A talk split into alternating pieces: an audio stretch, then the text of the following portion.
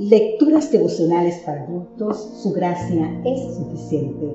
Cortesía del Departamento de Comunicaciones de la Iglesia Dentista del Séptimo Día Gascue en Santo Domingo, capital de la República Dominicana.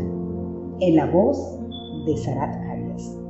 Hoy, 26 de febrero, una promesa vigente.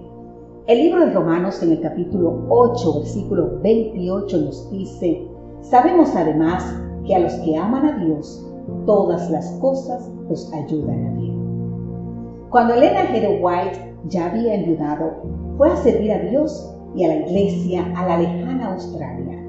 Esto sucedió a finales del siglo XIX, cuando ese país no era la próspera nación que hoy es, y cuando no había aviones para viajar para allá de manera rápida desde América.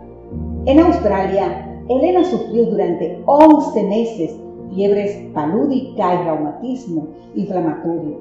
Pasó por el mayor sufrimiento de su vida. No podía levantar los pies sin sufrir espantosos dolores. La única parte de su cuerpo libre de dolor era el brazo derecho, del codo para abajo. Las caderas y la espina dorsal le dolían constantemente. No podía estar acostada más de dos horas se arrastraba a una cama similar para cambiar de posición. Así pasaban las noches. Los médicos le dijeron que nunca volvería a caminar. Al principio de su sufrimiento e invalidez, sintió que no podía soportarlo, pero no mucho tiempo después pudo entender que la aflicción era parte del plan de Dios. Recordó que el Señor nunca le había fallado entonces oró fervientemente y notó cuán dulce es el consuelo que hay en las promesas de Dios. Te preguntarás, ¿y cómo pudo sobrellevar todo?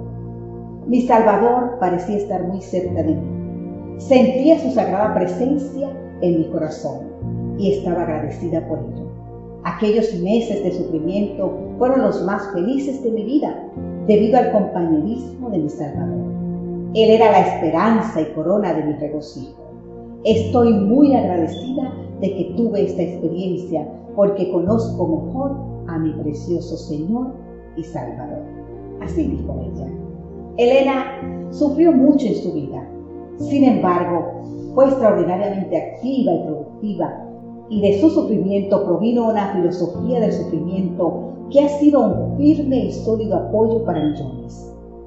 Su libro El Ministerio de Curación, además de centenares de cartas, jamás podrían haber sido escritos con la gran capacidad de impacto que poseen sin que la propia experiencia de la autora proveyera el marco humano para los principios divinos básicos sobre tan trascendental asunto.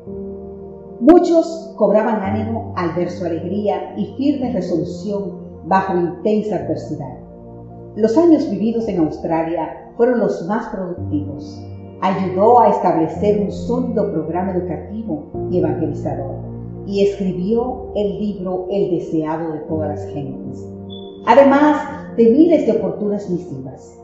Sus 87 años, sus escritos y ministerios demuestran que con el Señor podemos vencer.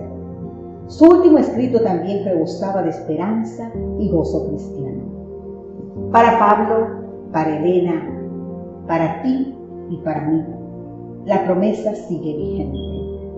Y sabemos que Dios hace que todas las cosas cooperen para el bien de quienes los aman y son llamados según el propósito que Él tiene para ellos. Te invito hoy a aferrarte a esa gran promesa. Amén.